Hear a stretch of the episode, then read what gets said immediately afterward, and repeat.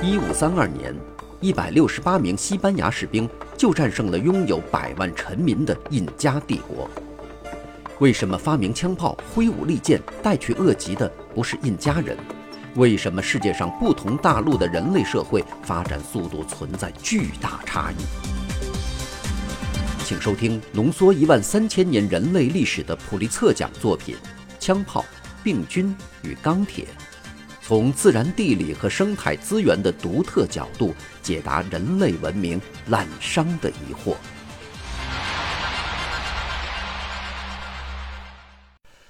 各位好，欢迎收听这一期的《给小白白的有声书》，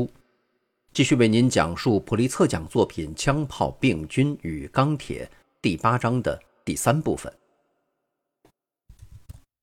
在所有关于促使新月沃地很早出现粮食生产的诸多有利条件的讨论中，我一直不曾提出过任何想象中的关于新月沃地各族群本身所具有的有利条件。事实上，我不知道是否有人认真提出过那个地区的族群具有任何想象中的与众不同的生物学上的特点，以致竟会帮助实现该地区粮食生产的巨大力量。相反，我倒是看到了新月沃地的气候环境和野生动植物的许多与众不同的特点，一起提供了一个令人信服的解释。既然在新几内亚和美国东部当地发展起来的整个粮食生产的力量要小得多，那么解释也许和那些地区的族群有关。然而，在我们转而讨论那些地区之前，我们必须考虑一下两个相关问题：世界上任何地区，只要那里不是独立发展出粮食生产，或者最后整个粮食生产的力量不是很大，那么。就都会产生这两个问题。第一个问题是，狩猎采集族群以及最早的农民真的十分了解当地现有的各种野生物种和它们的用途，或者他们可能忽略了一些主要作物的潜在祖先？第二个问题是，如果他们真的了解当地的动植物，那么他们是否利用这种知识来驯化现有的最有用的物种？或者是否有某些文化因素使他们没能那样去做呢？关于第一个问题，有一门叫做人种生物学的学科，专门研究人对其环境中的动植物的了解程度。这门学科的研究对象主要是世界上幸存的为数很少的狩猎采集族群，以及仍然严重依赖野生食物和自然产品的农业部族。这些研究普遍表明，这些族群是博物学活的百科全书，他们叫得出多达一千种甚至更多的动植物的名称。他们对这些物种的生物学特点、地理分布和潜在用途具有详尽知识。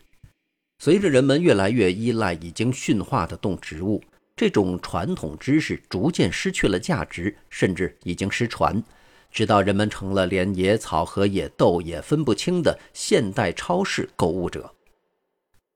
这里有一个典型的例子：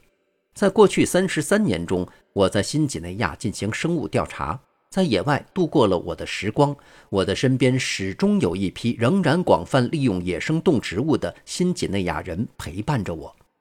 有一天，我和我的弗雷部落的朋友在丛林中饿得发慌。因为另一个部落挡住了我们返回补给基地的路。这时，一个弗雷部落的男子回到营地，带来一个大帆布背包，里面装满了他找到的蘑菇。他开始烤蘑菇，终于可以大吃一顿了。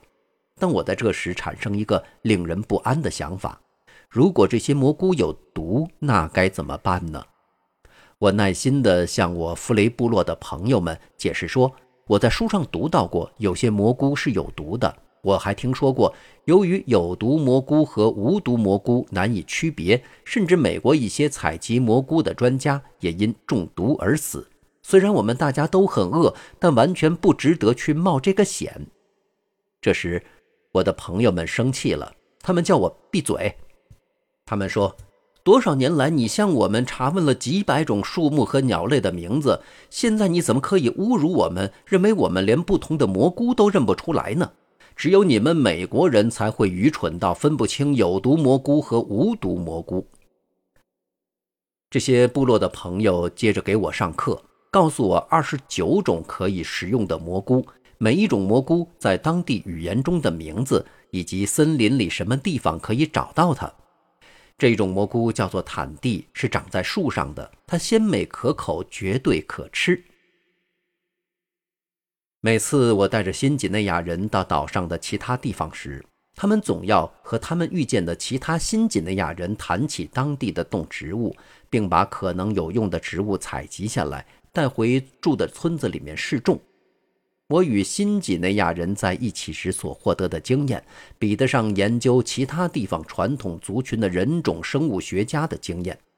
然而，所有这些族群，或是至少在从事某种粮食生产。或是成了世界上部分被同化了的以往狩猎采集社会的最后残余。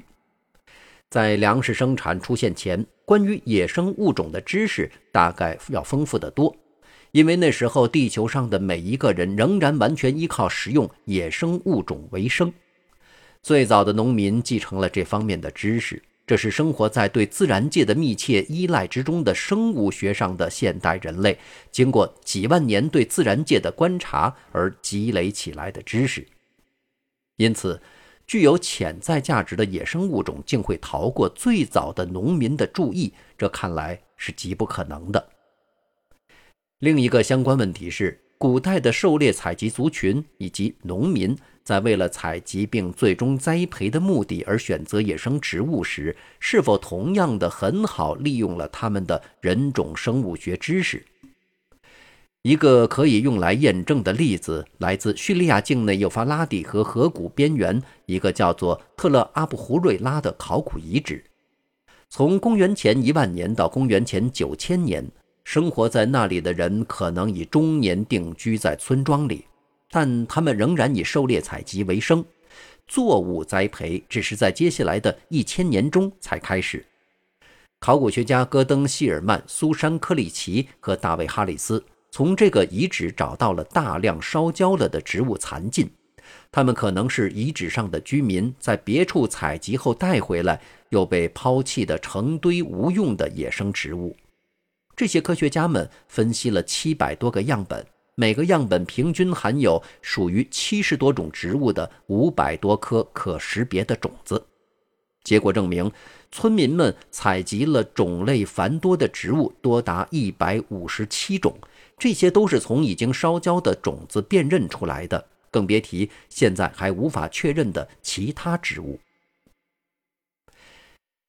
是不是这些无知的村民把他们发现的每一种种子植物采集下来带回家去？因吃了其中的大多数而中毒，而只靠吃很少几种来维持生存。不，他们不会那么愚蠢。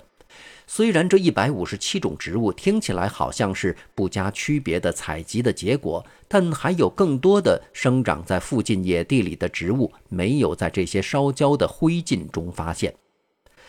被选中的这一百五十七种植物分为三类。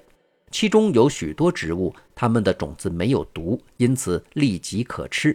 其他一些植物，如豆类和介科植物，它们的种子有毒，但毒素很容易去掉，种子仍然可吃。有些种子在传统意义上用作染料和药材的来源。不在被选中的这一百五十七种中的许多野生植物，有的可能没什么用处，有的可能对人有害。其中也包括当地生长的毒性最强的一些野草。因此，特勒阿布胡瑞拉的狩猎采集族群并没有把时间浪费在不加区别的去采集可能危及自己生命的野生植物。相反，他们同现代的新几内亚人一样，显然对当地的野生植物有深刻了解。所以，他们就利用这种知识，只去选择现有的最有用的种子植物，并把它们带回家。但是，这些被收集来的种子竟构成了促使植物驯化迈出无意识的第一步的材料。关于古代族群如何明显的充分利用他们的人种生物学知识这个问题，另外一个例子来自公元前九千年的约旦河谷。最早的作物栽培就是在这一时期在这里开始的。约旦河谷最早驯化的谷物是大麦和二粒小麦，它们在今天仍然是世界上最高产的作物。但和在特勒阿布胡瑞拉一样，另外数百种结籽的野生植物必定就生长在这附近，其中一百种或更多可能是可以食用的，因此在植物驯化出现前就已被人采集。对于大麦和二粒小麦，是什么使它们成为最早的作物？约旦河谷的那些最早的农民，难道对植物学一窍不通，竟然不知道自己在干什么？或者，难道大麦和二粒小麦竟是他们所能选择的当地最好的野生谷物？有两个以色列科学家奥夫巴尔约瑟夫和莫迪凯基斯列夫，通过研究今天仍在约旦河谷生长的野生禾本科植物，来着手解决这个问题。他们舍弃了那些种子小或种子不好吃的品种，挑选出二十三种种子最好吃的，也是最大的野生禾本科植物。大麦和二粒小麦在备选之列，这是毫不奇怪的。但如果认为其他二十一种候补植物可能同样有用，那就错了。在那二十三种禾本科植物中，大麦和二粒小麦从许多标准看都是最好的。二粒小麦的种子最大，大麦的种子次之。在野生状态中，大麦是二十三种中产量最高的四种之一，二粒小麦的产量属于中等。大麦还有一个优点，它的遗传性和形态使它能够迅速形成我们在此前所讨论的种子传播和发芽抑制方面的变化。然而，二粒小麦也有补偿性优点。它比大麦容易采集，而且它还有一个不同于其他谷物的独特之处，因为它的种子容易和外壳分离。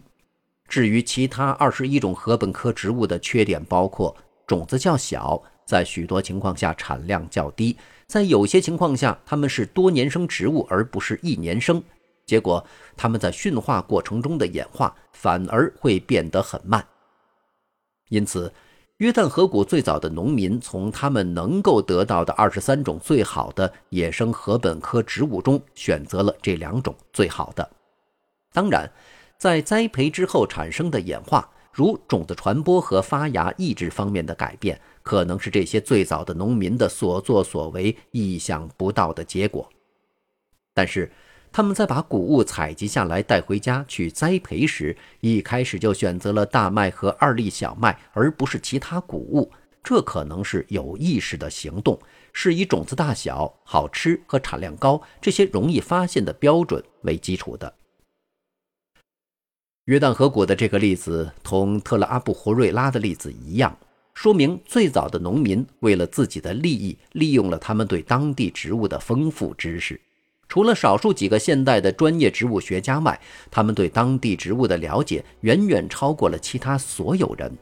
因此他们几乎不可能不去培育任何有用的、比较适合驯化的野生植物。好，感谢您收听这一期的节目，在下期节目当中继续为您带来《枪炮、病菌与钢铁》第八章的第四部分。这里是给小白白的有声书。下期节目，我们再见。